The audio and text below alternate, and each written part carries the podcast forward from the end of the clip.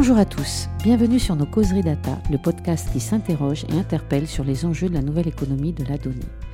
Charrier, au nom et pour le compte de l'association d'intérêt général Dataring, je vous invite ce soir à découvrir un métier, un avocat, un homme. Étienne Drouard, bonjour.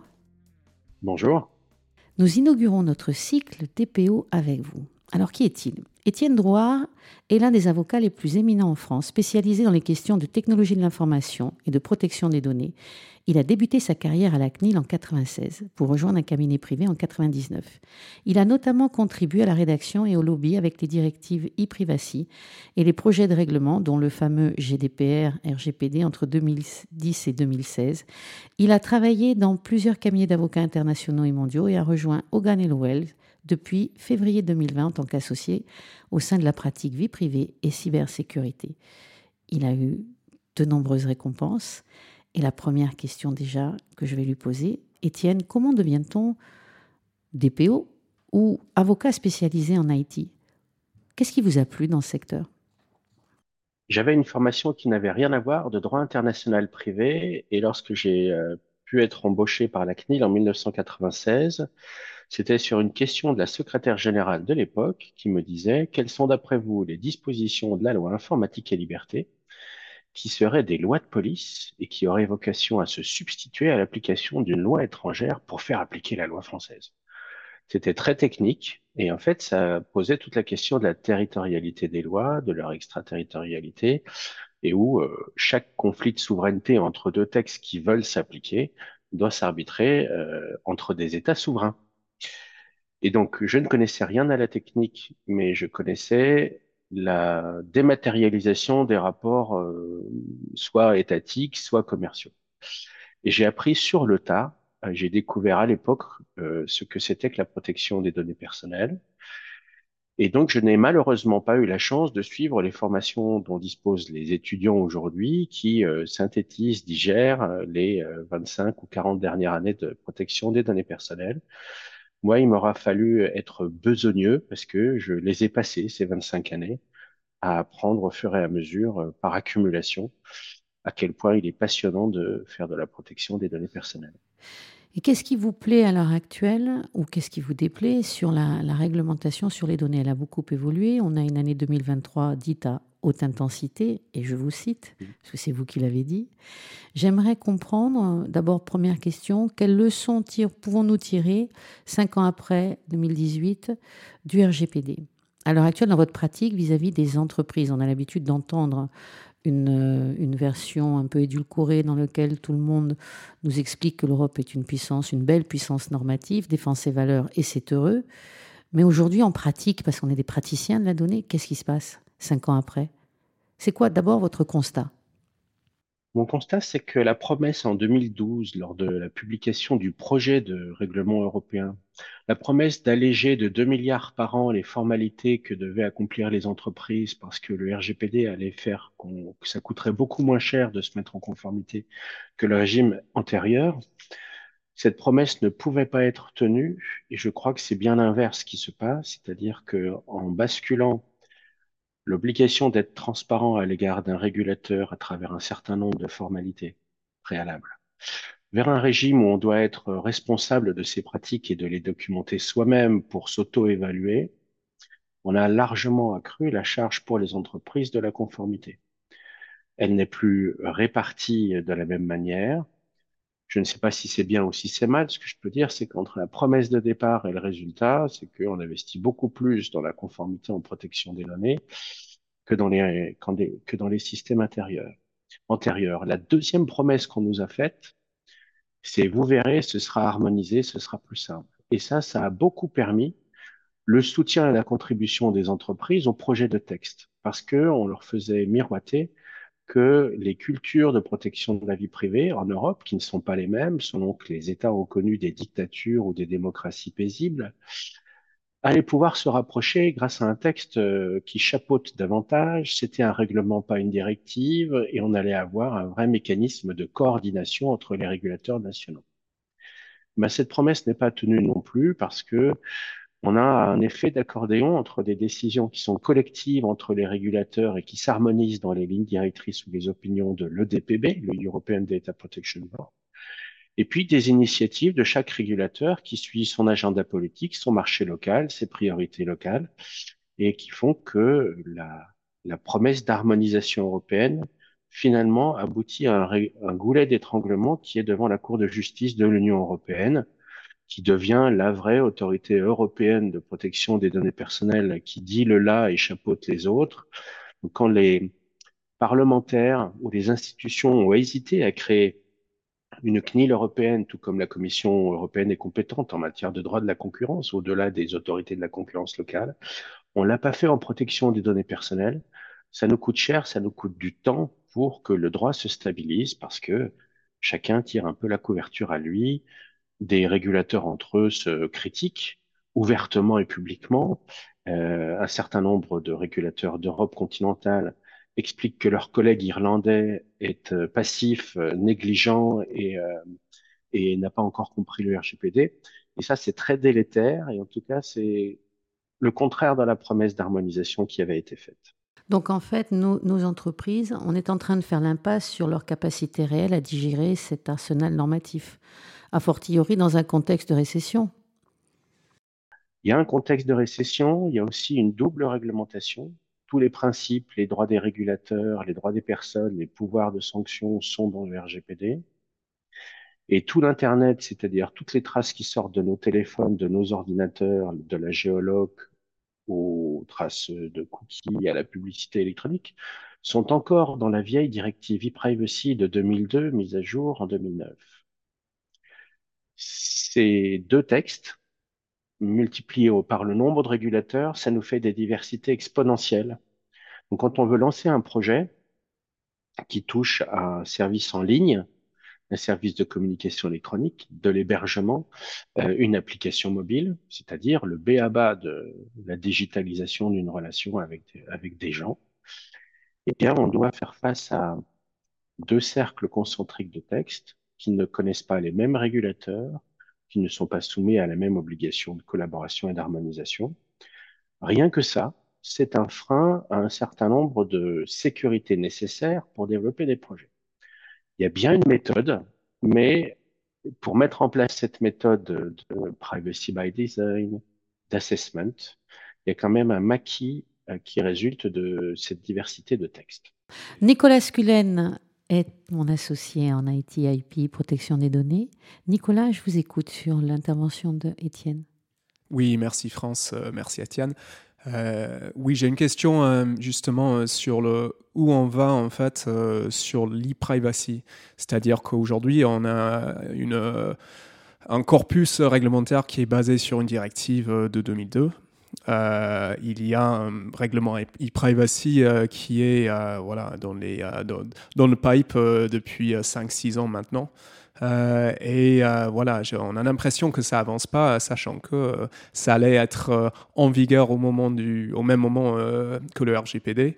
Donc voilà, est-ce que vous avez des, voilà, des, des, des informations, pistes. des pistes oui, voilà. Des pistes, on veut savoir, Étienne. On sait que vous, êtes, vous avez l'oreille des meilleurs, donc on veut savoir où vous en êtes je crois qu'on en est effectivement à la huitième présidence de l'Union européenne tournante, qui ne parvient pas à trouver un consensus parmi les États membres au sein du Conseil, ni des positions euh, harmonisées de, des différents parlements européens qui se sont succédés sur ce texte. On, on vient d'épuiser, le, on est en train d'épuiser le deuxième Parlement européen qui, qui va se prononcer sur ce futur règlement e-privacy. L'inconvénient énorme que j'y vois, c'est que tout le web se trouve dans e-privacy, tout le reste de la protection des données personnelles se trouve dans le RGPD, et il n'y a pas grand-chose qu'on puisse faire en innovation qui ne passe pas par un bout de données de trafic, de données de localisation, de dépôt d'un traceur dans un terminal, de marketing, c'est-à-dire qui passe par e-privacy. Où en est-on? Euh, Les dernières moutures nous montrent que le droit allemand de la protection des données personnelles, qui s'estimait avoir déjà transposé la directive e-privacy modifiée en 2009, ne l'a finalement fait que au cours de l'année 2021. Et la perception allemande de e-privacy influence aujourd'hui les débats européens sur euh, le règlement e-privacy. L'idée, pour être très concret, c'est que au lieu de réguler certaines technologies ou certaines situations comme le faisait l'ancienne directive e-privacy ou le projet de règlement e-privacy, on va faire un ensemble, un paquet de tout ce qui peut concerner la traçabilité sur le réseau. On avait pourtant un article 5.3 sur la régulation des cookies, un article 6.3 sur la régulation des données de trafic, un article 6.1 ou 6.2 sur les données de géolocalisation, un article 13 sur le marketing direct. Et là, la nouvelle pensée européenne sous l'influence allemande, c'est que tout ce qui permet de tracer des gens sur des réseaux devrait être soumis à ce régime binaire qui est soit leur consentement, soit une stricte nécessité pour fournir le service sollicité par l'utilisateur. Et en fait, ce régime a tendance à nous faire réécrire le RGPD comme il n'a pas été écrit. Pour vous donner un exemple pratique, dans le RGPD, il y a six bases légales avec lesquelles on peut traiter des données personnelles. Les trois qui concernent en général le secteur privé, c'est soit la nécessité contractuelle, soit le consentement des personnes, soit l'intérêt légitime d'un responsable de traitement, sous réserve que ne prévalent pas les droits des personnes. Et parmi ces trois variantes de motifs pour lesquels on peut traiter des données, il en manque probablement un dans la philosophie e-privacy. Dans e-privacy, soit on peut traiter des données parce qu'elles sont strictement nécessaires pour fournir un service demandé par l'utilisateur, c'est à peu près proche de la nécessité contractuelle envisagée par le RGPD, soit si c'est pas strictement nécessaire pour répondre à leurs demandes, il faut leur consentement discrétionnaire, un vrai droit au caprice. Et bien, ce qui fait qu'on n'accouche pas d'un futur règlement e-privacy, c'est que tous les débats qu'ont perdu les régulateurs pendant la discussion du RGPD pour savoir si on maintenait ou non l'existence de l'intérêt légitime comme base légale. Finalement, ils ont perdu ce débat parce que l'intérêt légitime est toujours une base légale prévue par le RGPD. Mais fait qu'on rejoue le match dans le projet de règlement e-privacy et euh, les États s'en mêlent en rajoutant des enjeux de surveillance étatique euh, extra-européenne, euh, notamment américaine. Désormais, on va enfin pouvoir dire chinoise depuis qu'on parle de TikTok. Et à force de vouloir empiler euh, des combats perdus la fois précédente ou de nouveaux combats, on n'arrive pas à sortir ce texte. J'espère qu'on le sortira à la fin de l'année 2023 parce que sinon, on aura un Artificial Intelligence Act qui est en cours de discussion, pour lequel la CNIL est sur les rangs pour être le régulateur de l'intelligence artificielle, même quand elle ne traite pas de données personnelles, avant même d'avoir un règlement e-privacy qui traite des traces que nous laissons partout et qui peuvent être euh, la source de données pouvant servir à de l'intelligence artificielle. Donc il est urgent qu'on puisse euh, consolider la régulation européenne pour la rendre efficace d'ailleurs, en ayant des régulateurs qui sont les mêmes sur RGPD et e-privacy et des régulateurs qui savent quel est leur périmètre dans euh, les enjeux d'intelligence artificielle.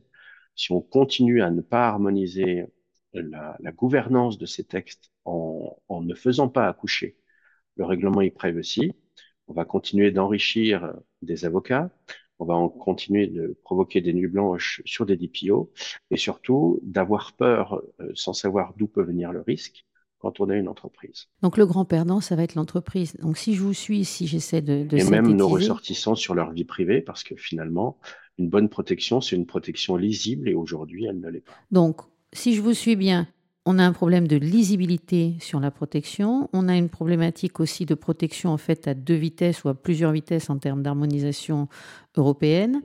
Et puis potentiellement, on a un problème de gouvernance avec peut-être, on va dire dans une logique sous-jacente, une espèce de guerre des régulateurs qui est en train de se mener. C'est à celui qui tire le plus la couverture à lui alors que les textes ne sont pas prêts, que le RGPD scénarise peu les situations particulières telles que le consentement à la géolocalisation, qu'on attend une e-privacy euh, désespérément pour essayer d'avoir une grille de lecture, nous modestement en tant que conseil, ou DPO ou, direction juridique, parce qu'on est tous logés à la même enseigne, on attend. Seran, Seran, ne vois-tu rien venir, si ce n'est que nos entreprises, elles perdent en compétitivité, perdent en marge et perdent aussi en confiance dans l'action publique. Est-ce qu'il n'y a pas pour nos entrepreneurs peut-être la nécessité aussi eh bien, de participer au débat, mais peut-être différemment On est des entrepreneurs de la donnée, ils sont, c'est eux dont il s'agit euh, finalement. Est-ce qu'ils ne doivent pas réagir? Je crois que nous manquons de la culture du lobbying par les entreprises. J'ose le dire, alors que euh, être lobbyiste, c'est mal, hein, surtout en Europe. Et que dans le débat euh, public, on trouve deux types d'influences privées qui, qui se met en œuvre.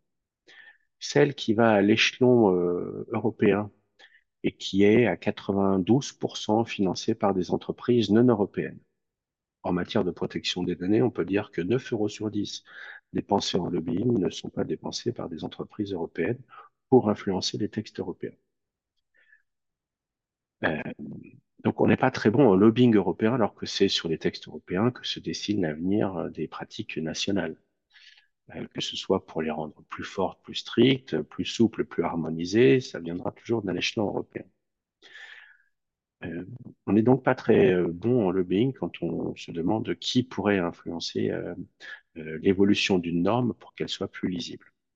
La deuxième chose qui est très très pratique pour les États membres, c'est que à chaque fois qu'on peut aller voir un gouvernement pour lui dire on a des difficultés parce qu'on manque de sécurité juridique, ils nous répondent de manière tout à fait légitime.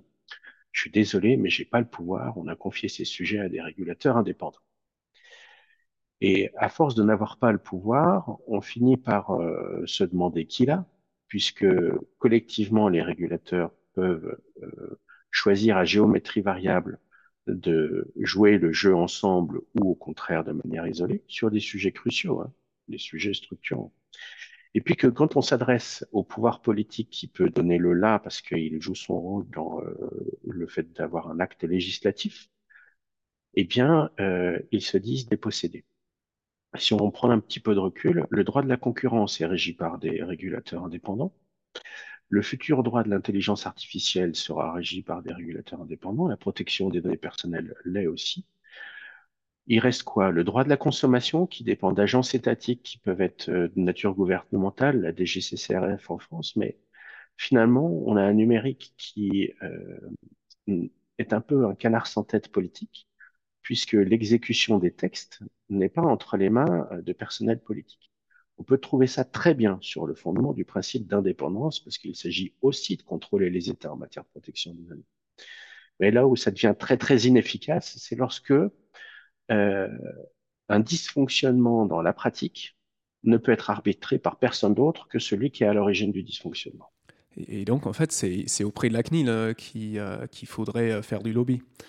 Euh, sachant que. On peut pas. voilà, bah, à, titre d'exemple, euh, la CNIL, euh, justement, pour combler un peu cette absence de d'e-privacy, a, sorti des lignes directrices et des recommandations sur les cookies en 2020, mhm. suite auxquelles les entreprises ont beaucoup dépensé pour mettre à jour leur, leur bande aux cookies. Euh, et finalement, bon, voilà, il y a, y a, une période de, de, consultation sur ce type de recommandations. En fait, c'est là-dessus euh, que les entreprises ont la capacité euh, d'agir, non D'appuyer un peu. le problème, c'est que personne n'y comprend quoi que ce soit véritablement. Il y a un problème de légitimité. Je pense qu'il y a peut-être 500 personnes qui comprennent et il y a des milliers d'entreprises. Ensuite, ça prend euh, deux ans pour faire une consultation publique, deux ans de plus pour euh, la contester en contentieux et encore un an de plus pour aller devant la Cour de justice. Et donc, le temps d'élaboration du droit, je me souviens de l'exemple que vous donnez, les lignes directrices de la CNIL sur les cookies, elles sortent en juillet 2020. Et puis, cette première série de recommandations, elles font, euh, elles font l'objet d'une contestation et le Conseil d'État annule le projet de recommandation de la CNIL qui avait affirmé que imposer euh, l'acceptation de cookies pour accéder à un service, c'est contraire au RGPD sans expliquer ce qu'était un cookie wall et pourquoi et comment. Donc c'est très bien de faire de la consultation publique, faut-il encore que les gens qu'on consulte, on les écoute? Et que les problèmes qu'on met sur la table pour régler des agendas soient ceux qui intéressent euh, réellement euh, la masse. Et la masse, ça peut, c'est pas seulement la masse des consommateurs dont les données sont traitées, c'est aussi la masse des responsables de traitement. Prenons quelques exemples de contentieux ou de cas d'espèce. Euh, il y a un travail dingue qui est fait sur euh, la mesure d'audience et les cookies analytics pour savoir s'ils sont oui ou non soumis au consentement, s'ils sont oui ou non contraires aux règles issues de la REM Schrems 2 de 2020 sur les transferts de données personnelles. Et on envoie des courriers circulaires pour rappeler que tel ou tel service n'est pas conforme au RGPD sans pour autant mettre les entreprises en demeure de cesser de l'utiliser. À charge pour elles de prendre leurs responsabilités quand elles ont compris que le régulateur les a prévenus que c'était illicite, mais ne les a pas enjoints d'arrêter. Ben ça, c'est pas du droit. C'est du levier, c'est du rapport de force. On pourrait y trouver une forme de chantage, mais c'est pas du droit ça ne devient du droit que quand on a une décision qui est susceptible d'un débat contradictoire. Donc tous les processus de consultation sont très utiles, mais à condition qu'ils règlent des problèmes plutôt que d'en créer à chaque fois par un manque de casuistique. En matière RH, il y a des super recommandations qui ont été émises pour savoir quels sont les droits des salariés à l'égard de l'employeur. En matière commerciale, un référentiel sur la relation d'une entreprise avec un client, qu'est-ce qu'un prospect, un client, comment on peut démarcher, est-ce qu'on doit lui faire créer un compte, est-ce qu'il peut acheter en mode invité? Tous ces sujets sont des sujets super structurants du quotidien. Mais le processus de consultation publique ne scénarise pas s'il y a différentes familles de e-marchands, par exemple, pour savoir s'il y a besoin d'un compte, ne scénarise pas euh, ce qu'est euh, l'information à laquelle on peut accéder dans un dossier du personnel quand on est un salarié. Et finalement, ça, ça manque d'oxygène parce que euh, les entreprises ne peuvent pas euh, être utiles dans ces rapports de consultation s'il n'y a pas un petit peu de d'hypothèse, tel et tel type d'acteur, plutôt que de mettre tout le monde dans le même panier. Donc c'est une très bonne méthode, en tout cas une très bonne intention, mais dans l'exercice, elle manque euh, de ping-pong. Et quand on se dit qu'on donne deux à six mois pour une consultation publique, et après on la boucle, et puis trois semaines plus tard, la commission tranche en, en, émettant euh, des guidelines. Euh, c'est un peu comme les consultations citoyennes sur l'environnement. C'est pas comme ça qu'on crée du consensus. C'est-à-dire qu'on a fait débattre les gens pour se donner euh, des idées, pour nourrir la réflexion, mais ensuite on fait ça en chambre par ce souci d'indépendance. Et moi, je suis très attaché à l'indépendance de la CNIL quand j'y ai travaillé je voyais à quel point ça devait être chevillé au corps de la manière de réfléchir. Mais l'indépendance, ça ne veut pas dire la solitude. Et, euh, pour l'instant, le, ping-pong intellectuel qui permet à des consultations d'être utiles, eh bien, euh, c'est encore un peu jouer au tennis contre un mur. Il n'y a pas vraiment euh, de, suite à une phase de consultation, et c'est pour ça que ça manque de richesse Alors qu'il y a eu un travail remarquable sur les cahiers, ils ont fait un super boulot en mettant à disposition gratuitement des référentiels, des modèles de registre, des guides pratiques.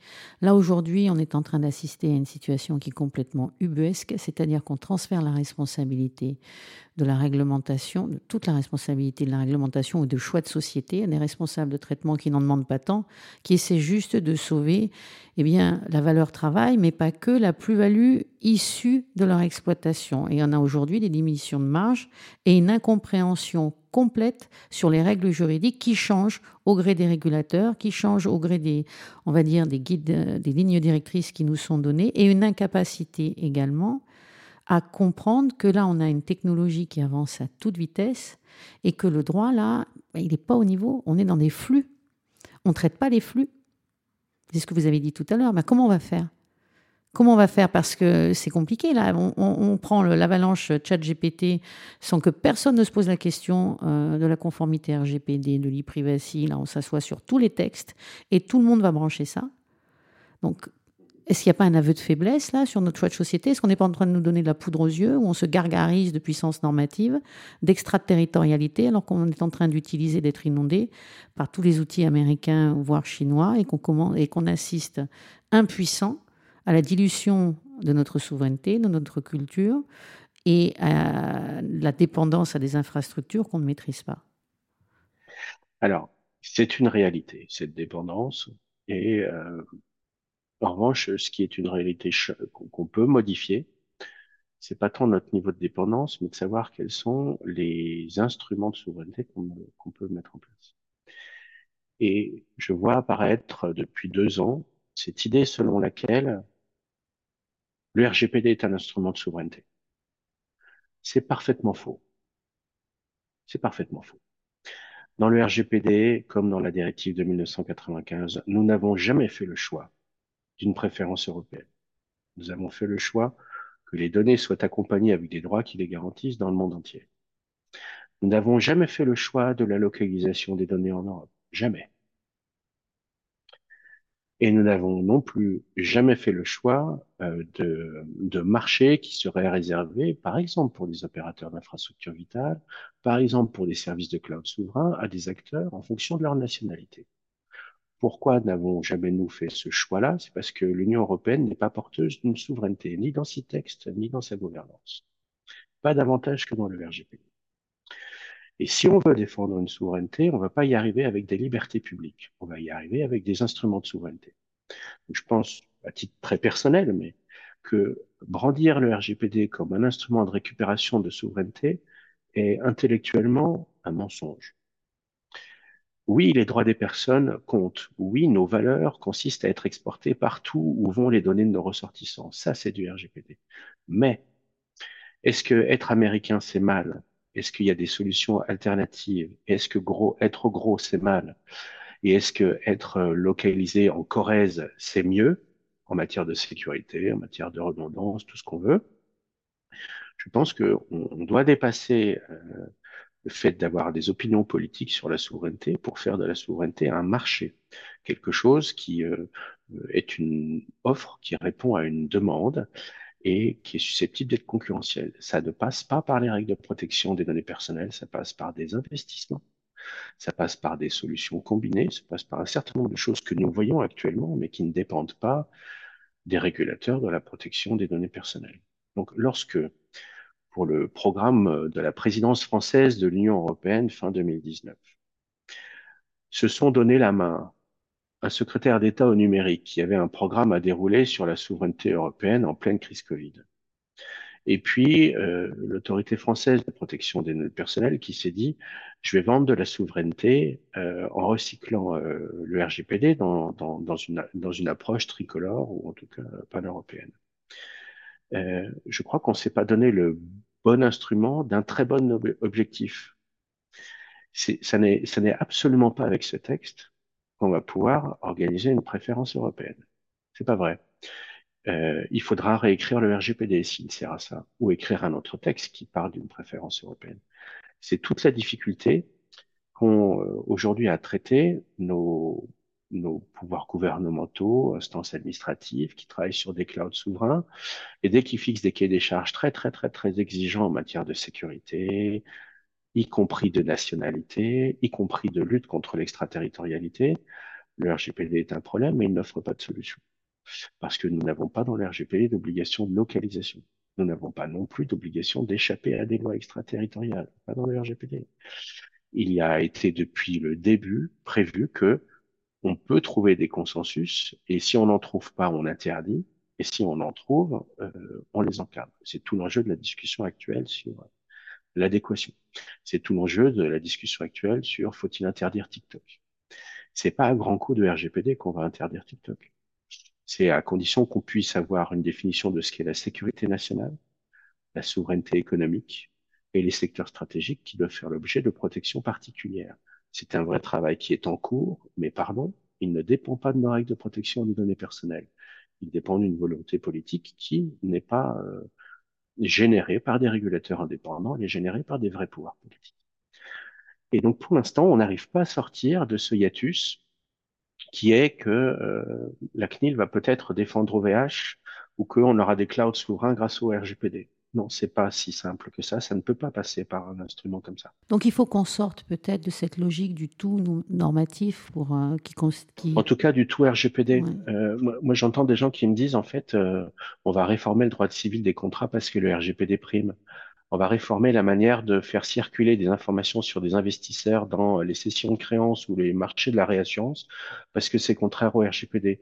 On ne peut plus faire une opération de fusion-acquisition en mettant à disposition des chiffres sur les salariés et les carrières lorsqu'un repreneur est hors européen, parce que si on transfère des données au futur investisseur qui veut faire un audit, c'est contraire au RGPD. J'ai l'impression qu'avant le RGPD, il y avait, il y avait rien en fait dans la régulation euh, mondiale des échanges commerciaux, étatiques, de sécurité. Et, et, et, cette approche, qui, qui, est une approche de spécialiste qui a oublié qu'une vie le précédait et qu'il y avait un monde avant le RGPD, elle amène même les régulateurs de protection des données personnelles à favoriser des, des modes de raisonnement qui peuvent être le consentement ou la nécessité contractuelle, là où dans le monde d'avant, 90% de la vie était régulée par des questions d'intérêt légitime, c'est-à-dire des bases légales sur lesquelles le régulateur a le plus de pouvoir pour normer l'équilibre entre les droits des personnes et des finalités légitimes, le pouvoir le plus subjectif et le plus large d'appréciation de cette question-là qui incombe au régulateur est dans ces bases légales. Je crois qu'à force de se trouver des ennemis, en fait, on perd un peu le nord. À force de se dire euh, les autres sont moins protecteurs, moins civilisés, moins démocrates. Je suis désolé, mais je vais vous donner un exemple dans la sphère de la sécurité que je connais assez bien autour du projet de loi sur les JO de 2024 notamment la reconnaissance faciale ou l'intelligence artificielle dans la vidéoprotection sur la voie publique. Si on régule pas de manière euh, très protectrice, mais euh, non prohibitive, ce genre de sujet, on va acheter des reconnaissances faciales de nos ressortissants français à des boîtes chinoises, israéliennes ou américaines. Eh. Et on ne se sera pas posé la question de la licéité de la collecte des profils sur LinkedIn ou d'autres réseaux sociaux qui permettent de faire des gabarits biométriques et d'avoir des morphotypes et ce genre de choses. Donc, il y a tout un domaine industriel hein, qui aujourd'hui a peur d'être hors la loi pour établir des modèles de services innovants et qui va finir par se fournir en hors la loi auprès d'entreprises qui sont hors RGPD pour pouvoir peut-être demain être leurs sous-traitants ou leurs distributeurs. Ça, ça tient à la question de savoir si on favorise des bacs à sable.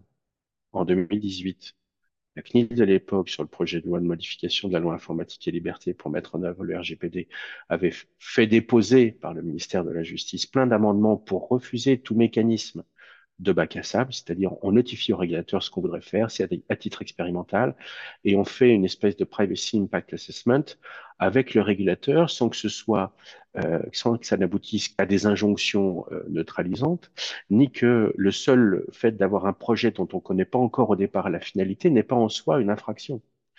Parce qu'on sait bien qu'en protection des données personnelles, si on ne sait pas pourquoi, on n'a pas le droit de toucher une donnée. Et l'intelligence artificielle, c'est le contraire. On découvre les finalités au fur et à mesure où on mouline des informations. Cette logique de bac à sable que les Anglais ont initiée il y a deux ans dans leurs travaux n'est pas un problème d'anglais anglo-saxon trop pragmatique. C'est une nécessité absolue que de pouvoir accompagner l'innovation avec des itérations qui ne, ne se traduisent pas qu'en prohibition. Vous ne pourriez mettre en œuvre que si et sinon c'est interdit. Euh, ce, mode de dialogue qui, ressemble davantage, encore une fois, à, à des échanges, peut prendre un peu de ressources au régulateur, ne nécessite pas forcément de modifier la loi, c'est une question d'approche, de méthode. Quelle entreprise aujourd'hui, lorsqu'elle hésite sur les conclusions de son Privacy Impact Assessment, va se dire, tiens, je vais gagner du temps et je vais gagner de la sécurité en interrogeant la CNIL pour lui demander si elle est, euh, si elle est confortable et quelles seraient les modifications qu'elle me suggère? Le régulateur peut lui répondre, je n'ai aucune modification à vous suggérer, votre dossier en l'état ne me convient pas. Sauf que ça, c'est la moitié du travail, à mon sens, d'un régulateur. beaucoup d'efforts de pédagogie, de communication sont évidemment faits par la CNIL. Vraiment, moi, je salue l'énormité du travail qu'ils ont accompli pour expliquer, accompagner, donner des guides. Mais dans ces guides, il y a forcément de la doctrine, de l'opinion, d'une manière de contrôler des évolutions euh, qui laissent à croire que beaucoup de choses sont interdites, alors qu'elles sont peut-être pas dans les meilleures pratiques, mais qu'elles sont pas interdites. Et cette façon de juguler l'innovation avec, euh, avec des guides et des référentiels fait manquer un peu d'oxygène à la réalité des projets. Je vous ai donné l'exemple de la reconnaissance faciale, mais on peut parler de la mobilité en général, on peut parler de publicité digitale, on peut parler de plein de choses dans lesquelles euh, les DPO, les conseils juridiques, ne peuvent pas, au regard de la doctrine publiée, faire autre chose que de prendre un risque. D'où euh, le petit guide de survie, c'est qu'à chaque fois qu'on pense d'une certaine manière pour justifier un projet, il faut l'écrire, plaider pour soi-même, euh, aller au-delà de l'exercice consistant à cocher des cases dans un Privacy Impact Assessment pour avoir toujours une donnée, euh, pardon, une réflexion qui va du principe au très pratique en passant par les raisonnements qu'on a traversés. Si on ne fait pas cet exercice qui consiste à documenter son opinion et qu'on se contente de synthétiser sa conclusion, eh bien, on sera en grand risque. Parce qu'après tout, mal réfléchir, c'est pas grave, du moment qu'on a beaucoup réfléchi. Mal conclure, c'est pas grave, du moment qu'on a beaucoup réfléchi. Donc, une des manières de survivre à ces incertitudes, c'est d'expliquer pourquoi on pense comment. Parce que celui qui ne sera pas d'accord ne pourra pas vous reprocher d'avoir manqué de professionnalisme et de profondeur de réflexion. Là, sur, le, sur ce que vous êtes en train de nous dire, là, j'y souscris complètement. J'ai même une, observation complémentaire et une question. la réglementation sur le Data Act, le DGA et l'IA Act, est-ce qu'elle n'est pas en train de complètement euh, se tromper de cible puisque s'agissant de l'IA Act, on est avec les modèles d'IA dans la capacité de pouvoir donner les finalités, c'est précisément le but d'une intelligence artificielle. Donc là, on sera en violation du RGPD, etc. Donc toutes les IA seront classées à haut risque ou interdites et on n'arrivera pas à fonctionner. On n'arrivera pas davantage à rentrer véritablement dans le Data Act ou dans le DGA puisque la valeur, c'est le partage de la donnée décomplexée et donc il faut faire vivre ce système qu'est-ce qu'on va trouver comme boussole au-delà du fait de se faire confiance, au-delà du fait qu'on transfère la patate chaude aux responsables de traitement, aux organisations publiques et privées et à leur direction juridique des PO, avocats qui documentent comme ils le peuvent? Comment on retrouve ce temps et comment on va sensibiliser nos syndicats professionnels également, nos directions, tous ceux qui peuvent porter leur voix et nos élus, nos représentants, autour d'un discours responsable sur la perte de compétitivité, l'augmentation de notre dépendance et le fait qu'on soit à genoux en ce moment Je pense que la chose qu'on a le plus de mal à écrire dans un raisonnement, c'est le bon sens. Tout ce qui nous paraît évident, qui ne devrait même pas souffrir euh, une discussion, doit être mis dans les argumentations. Euh, allons demander aux opérationnels, aux business développeurs, aux techniciens euh, quelle est leur intention alors qu'en étant payés pour tous les jours, ils oublient le pourquoi euh, fondamental de leur mission?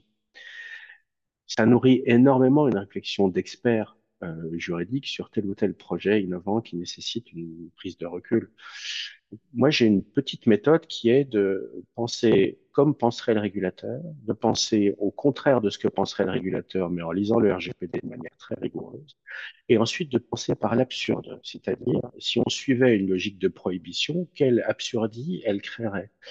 Et quand on pense dans ces trois dimensions-là, on arrive à défaire les chevaux euh, de la prohibition de principe, on arrive à défaire euh, l'idée que tout est euh, possible dans un monde dans lequel on est d'accord avec soi-même. C'est pas du tout ça que ce en quoi consiste un, exercice d'impact assessment.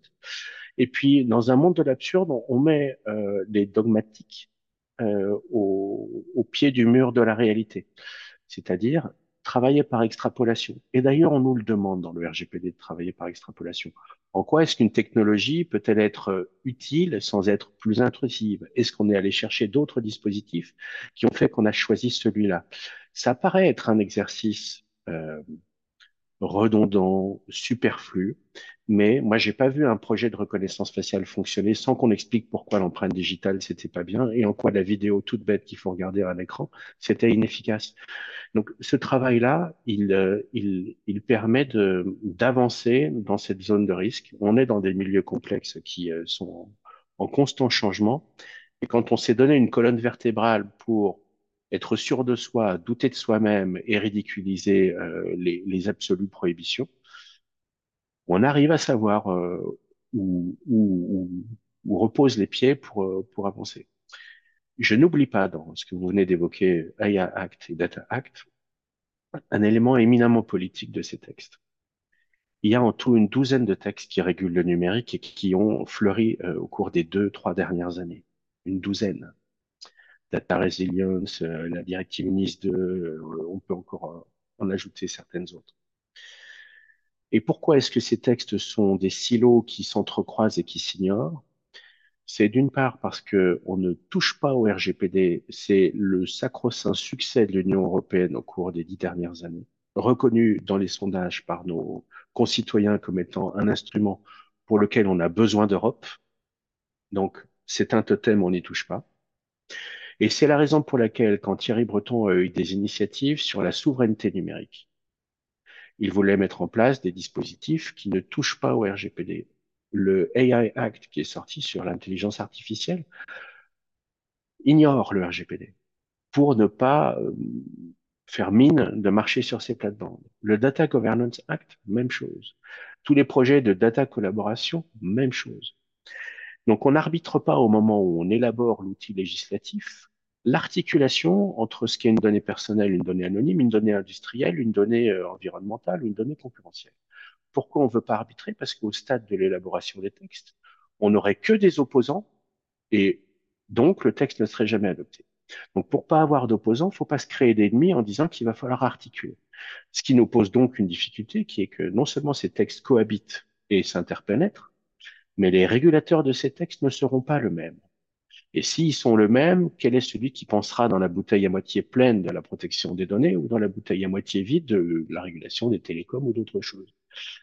Donc malheureusement, avec cette douzaine de textes, on peut avoir une douzaine de régulateurs multipliés par 25-26 pays, et nous allons mourir, c'est ma crainte, dans un enfer pavé de bonnes intentions. Oui, il faut développer l'intelligence artificielle, donc on va faire en sorte qu'elle marche jamais parce qu'aucun régulateur ne, sera d'accord.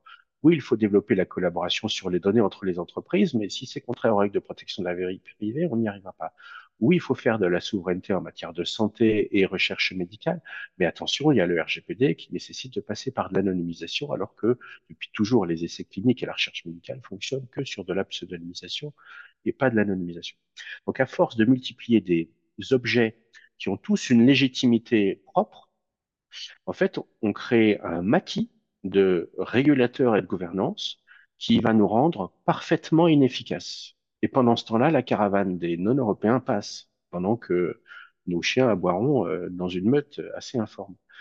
Moi, c'est là que je vois le risque. C'est pas tant que les régulations me, me dérangent, elles se ressemblent beaucoup, les méthodes d'assessment sont les mêmes.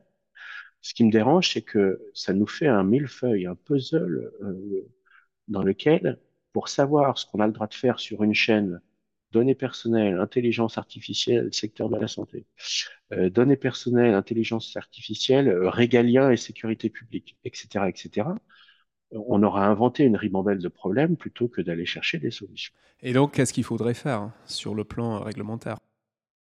Imposer des régulateurs européens, imposer des régulateurs européens plutôt que des comités dans lesquels on se tire dans les pattes entre régulateurs nationaux pour savoir qui a le pouvoir euh, collectif, temporaire sur un sujet précis euh, sur le plan européen.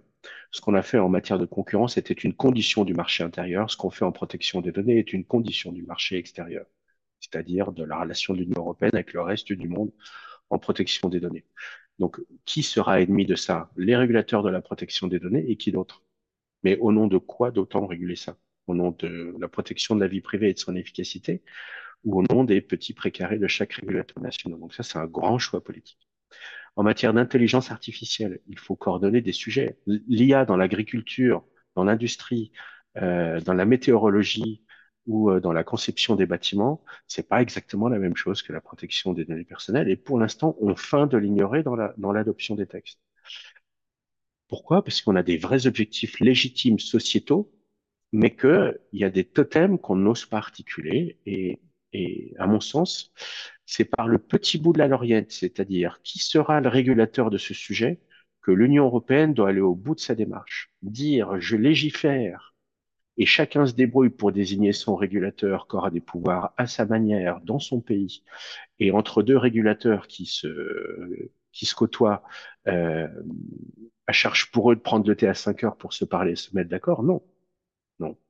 Aujourd'hui, le numérique, c'est de la concurrence, des libertés publiques, de l'innovation et du régalien. Et lorsqu'on a quatre régulateurs pour ces sujets et que trois d'entre eux sont indépendants et que le quatrième n'est pas dans le pilier d'harmonisation européenne, la directive police-justice, on ne peut pas atteindre nos objectifs, c'est-à-dire faire du droit à l'égard du reste du monde qui permettent d'incarner nos valeurs. C'est beaucoup plus un sujet de gouvernance que d'objectifs réglementaires. Eh ben, merci Étienne, parce que là c'est passionnant et on a envie de continuer encore avec vous. Finalement, il est déjà tard. Il est déjà tard. Et puis, d'après ce que je comprends, mais Kafka est plus que jamais sur le rivage, là où on aurait aimé que ce soit Portalis, notre juriste, pas plus qu'il n'est juste, pas plus qu'il n'est utile. Et on a peut-être oublié tout simplement cela. Merci infiniment.